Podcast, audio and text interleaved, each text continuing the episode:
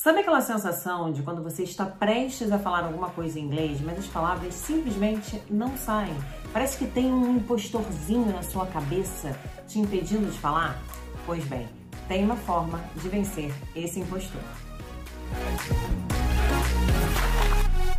Fala poliglota querido, poliglota querida, bem-vinda, bem-vindo ao meu canal. Você sabe que aqui você encontra muito conteúdo para você não só aprender, mas você falar inglês e idiomas mais rápido e com confiança. E hoje a gente vai falar sobre inglês para negócios e a síndrome do impostor, que às vezes te atrapalha a avançar para falar inglês com fluência. Será que você tem essa síndrome? Várias pessoas famosas e até muito reconhecidas mundialmente, como por exemplo Michelle Obama, Tom Hanks, já falaram sobre as experiências deles com a síndrome do, impostor. Eles falaram que tem essa síndrome e já contaram um pouquinho do que se trata no caso deles. Essa síndrome ela é caracterizada por uma autossabotagem, é como se fosse uma vozinha dentro da sua cabeça querendo convencer você de que você não é capaz de realizar alguma coisa, de que você não é suficiente, não tem a competência suficiente para realizar algo que você deseja. E por incrível que pareça, todo o cérebro humano de todas as pessoas tem essa predisposição de criar na gente essa sensação de incapacidade, né, dessa síndrome aí do impostor, que está diretamente ligada à insegurança. Mas você deve estar se perguntando, tá, mas o que que isso tem a ver com aprender a falar inglês? O que, que isso tem a ver com falar inglês no trabalho? Eu trago esse tema aqui que é pouquíssimamente abordado, existe isso, pouquíssimamente abordado por outros criadores de conteúdo que tem tudo a ver com você falar inglês no seu trabalho, a sua performance, como você se desenvolve na sua vida profissional. Gente, em um estudo feito pela Universidade Dominicana da Califórnia, eles descobriram que 70% das pessoas acham, se consideram uma verdadeira fraude no seu local de trabalho. Isso às vezes faz até a pessoa querer começar a evitar outros indivíduos, outras pessoas até com medo mesmo de ela não conseguir dar conta ali do recado, sabe? Principalmente se ela tiver que falar inglês. Porque ela sempre pensa, não, ali eu não vou dizer, quando vem um gringo, quando vem alguém ali para falar inglês, a pessoa, pai, deixa eu sair daqui, porque senão vão descobrir que meu inglês é muito ruim, que eu não deveria nem ser gerente aqui desse departamento, que meu inglês é uma porcaria. Outro sintoma também muito comum em quem tem a síndrome do impostor é a procrastinação. A pessoa, ela sempre acha que não vai dar conta de fazer aquele negócio, de que vai ser muito difícil para ela finalizar, completar aquilo, que vai dar muito trabalho. Aí ela acaba deixando sempre para depois, acaba procrastinando. Inclusive, eu tenho um vídeo aqui no canal que está desse lado, Deus queira, mas eu tenho um vídeo que fala sobre como lidar, como evitar a procrastinação. Depois você vai lá e assiste. Isso acaba atrapalhando muitas pessoas que querem avançar no inglês, que querem falar inglês profissionalmente, porque elas sempre acham que não vão dar conta e aí nunca finalmente aprendem o bendito do inglês. Só que elas perdem muitas oportunidades e no futuro ou no presente, né, se elas até hoje não aprendem e ficam querendo oportunidades com o inglês, elas acabam se arrependendo amargamente, o que piora tudo. Outro sintoma do síndrome de quem tem a síndrome do impostor é a comparação. É aquela pessoa que acha que sempre a grama do vizinho é mais verde. O inglês do outro é sempre melhor do que o inglês dela. O erro dela é sempre mais grave do que o erro que o outro cometeu. E aí acaba entrando ali, quando você quer falar inglês, numa disputa de quem fala melhor inglês que, cara, ninguém tá nem aí para quem fala melhor. Na verdade, o importante é falar. É a pessoa que tem a síndrome de impostor fica ali competindo quem fala melhor, quem comete mais erros. Que eu agora vou começar a te dar as soluções para você driblar a síndrome do impostor. Mas não se esqueça de inscrever e dar o seu like se você ficou no vídeo até agora. Bom, a primeira solução que eu te dou aqui é o autoconhecimento e aceitação. Bom, na teoria parece tudo muito fácil, né? Como exatamente você poderia desenvolver a aceitação e se autoconhecer melhor?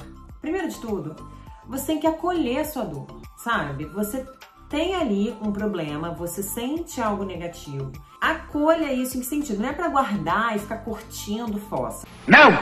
É para você tentar entender de onde vem isso De onde vêm esses pensamentos autossabotadores? A gente precisa entender a causa de um problema para conseguir achar a solução. Se a gente foca só no problema, a solução não vem. A gente muitas vezes tem que trabalhar aqui na causa. Então, se você acha, por exemplo, ah, meus pensamentos autossabotadores são da minha insegurança de eu não falar inglês, eu acho que eu não falo inglês bem. Eu acho que eu não consigo interagir bem com um estrangeiro, eu não consigo entender bem o que eles falam. Então, o que, que a gente tem que trabalhar? A escuta. Focar ali na causa da minha insegurança, focar naquela questão que precisa ser desenvolvida para eu trabalhar em cima dela e conseguir me sentir mais seguro numa situação em que o impostor quer falar, mas aí a gente consegue. Cala a boca, menina, porque eu já me preparei muito bem. A segunda solução é de você ter objetivos, objetivos reais e falar com as pessoas sobre os seus objetivos. Conte para os seus amigos, para os seus colegas de trabalho que objetivos você tem. Saiba exatamente para onde você quer ir nesse emprego que você precisa falar outro idioma, para você conseguir se preparar. O quanto que você quer esse emprego. Isso também para você vai ser importante para não dar mais ouvido para os pensamentos sabotadores. Tenha como objetivo, por exemplo, fazer uma reunião em inglês. Vamos dizer, se você está numa liderança ou se você não está na liderança, mas você participa de reuni reuniões em inglês. Reuniões em inglês. Então, vamos dizer que você participa, coloca como meta. Bom, eu quero participar pelo menos uma vez de cada reunião. Ou então, ah, vou fazer uma reunião em inglês. Faça essa reunião participe, pense em frases já previamente que você pode usar na reunião e depois ouça os seus colegas, peça feedback. Ei, como você acha que eu me saí? Como é que você acha que eu tô me saindo falando inglês? Você pode me ajudar a me desenvolver? Se abra, sabe, para os feedbacks, mesmo os negativos, porque quando você se coloca numa posição de vulnerabilidade, de que você quer ser ajudado, você se dá essa permissão e também dá permissão aos outros, fica muito mais fácil de você lidar com os pensamentos autossabotadores, porque você vai começar a eliminar aquela sensação de que você está enganando os outros. Você está simplesmente ali mostrando, olha, eu quero aprender, eu gostaria que vocês me ajudassem a me desenvolver. Então, se coloque nessa posição mais vulnerável, porque não é fraqueza e as pessoas, por instinto mesmo humano, elas amam ajudar outras pessoas, elas amam contribuir para o crescimento de outras pessoas. Então, se coloque nessa posição que você vai ser muito bem sucedido. Ah, e mais importante de tudo, outras pessoas às vezes veem mais as nossas evoluções do que nós mesmos. Então, à medida que a gente vai pedindo feedback, elas vão pontuando o quanto a gente está progredindo. Isso pra gente é muito estimulante, muito motivador. A próxima solução é valorize. Valorize as suas pequenas conquistas.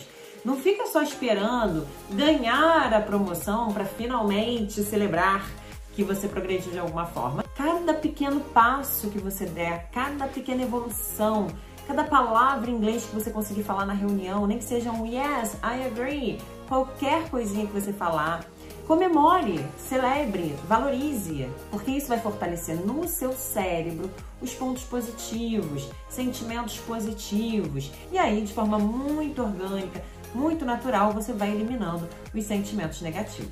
Bom, então vamos pegar esse pensamento, esses sentimentos de que eu ainda não sei o suficiente para buscar conhecimento, para buscar aprimoramento e não para ficar se sentindo mal, para ficar se sentindo deprimido. Não, é uma percepção ali de que você precisa aprimorar, de que você precisa aprender. E isso é muito bom, porque quem acredita que já tem todo o aprendizado em suas mãos, que já sabe de tudo, é um pobre coitado, na verdade, porque ele está se enganando. Ele é uma pessoa, na verdade, muito vaidosa, que não vê a realidade, está se enganando e ele não se abre para novos aprendizados, para evoluir com certeza. Michelangelo, no auge dos seus 80 anos, ele falou: Eu ainda estou aprendendo.